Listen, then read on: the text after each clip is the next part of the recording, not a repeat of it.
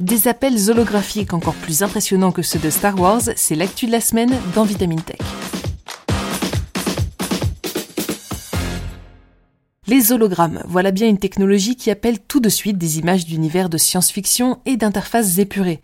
Des appels en 3D de Star Wars aux publicités de Blade Runner 2049 en passant par les modélisations d'aliens dans Edge of Tomorrow, les hologrammes sont une marque de fabrique de l'esthétique futuriste au cinéma. La technologie est cependant difficile à maîtriser, mais récemment, Google a révélé au grand public son propre système d'appels holographiques et le résultat est confondant. Starline, c'est le nom que Google a donné à son prototype de plateforme de chat vidéo 3D sur grand écran. Plus simplement dit, c'est une interface permettant de discuter avec une version holographique de votre interlocuteur même s'il se trouve à l'autre bout de la planète. Pas de projection d'un corps entier en plein milieu de votre salon ou de tête flottant au-dessus d'un enchevêtrement complexe de projecteurs. Pour ce projet, Google a fait le choix du confort et d'un mode d'interaction naturel.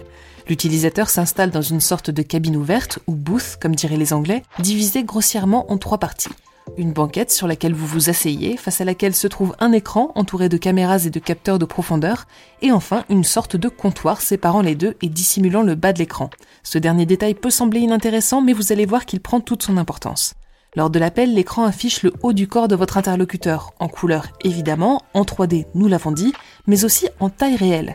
C'est une particularité qui a surpris beaucoup de bêta-testeurs qui ont véritablement eu l'impression de se trouver face à face avec leurs proches. L'illusion est complétée par le fait que le corps de l'interlocuteur virtuel semble disparaître naturellement derrière le comptoir, non pas tronqué par le bord de l'écran, mais simplement dissimulé au regard de l'utilisateur, un peu comme si vous discutiez autour d'une table. Scott Stein, journaliste pour CNET, a décrit l'expérience comme magique, certes, mais aussi relaxante et étonnamment naturelle. Il s'est même surpris à pouvoir regarder son interlocuteur directement dans les yeux, ce qui n'est normalement pas possible avec une webcam, et il avait l'impression qu'il aurait pu le toucher simplement en tendant la main. Bien plus qu'un gimmick, il s'agirait donc d'une expérience inédite à mi-chemin entre technologie et illusion d'optique.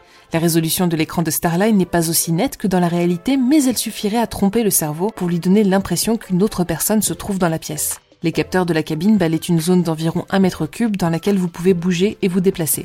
Au-delà de ces frontières, les limites de votre corps deviennent rapidement floues et pixelisées, un peu comme dans un film de science-fiction.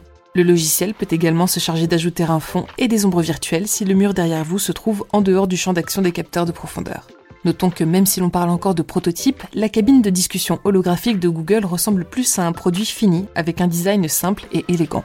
Plutôt que de souligner l'exotisme de ce mode de communication ou l'incroyable progrès technologique qu'il représente, la firme a préféré opter pour un look discret qui nous donnerait presque l'impression que ce type de cabine a toujours existé. Et pourtant, cela fait seulement un peu plus d'un an que Google présentait le projet Starline lors de sa conférence virtuelle des développeurs Google I.O. 2021. On imagine qu'il s'agissait alors d'une suite logique à notre manque de contact durant la pandémie, mais les ramifications de cette technologie s'étendent bien au-delà de l'ère des confinements.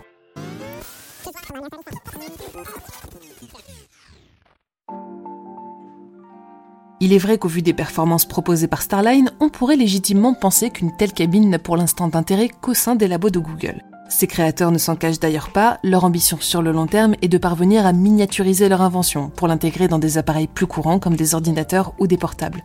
Pour autant, la cabine a été conçue pour fonctionner avec une connexion Internet normale et pourrait d'ores et déjà trouver une utilité dans le milieu professionnel et commercial, salle de réunion, espace de coworking, guichet d'accueil ou encore stands événementiels.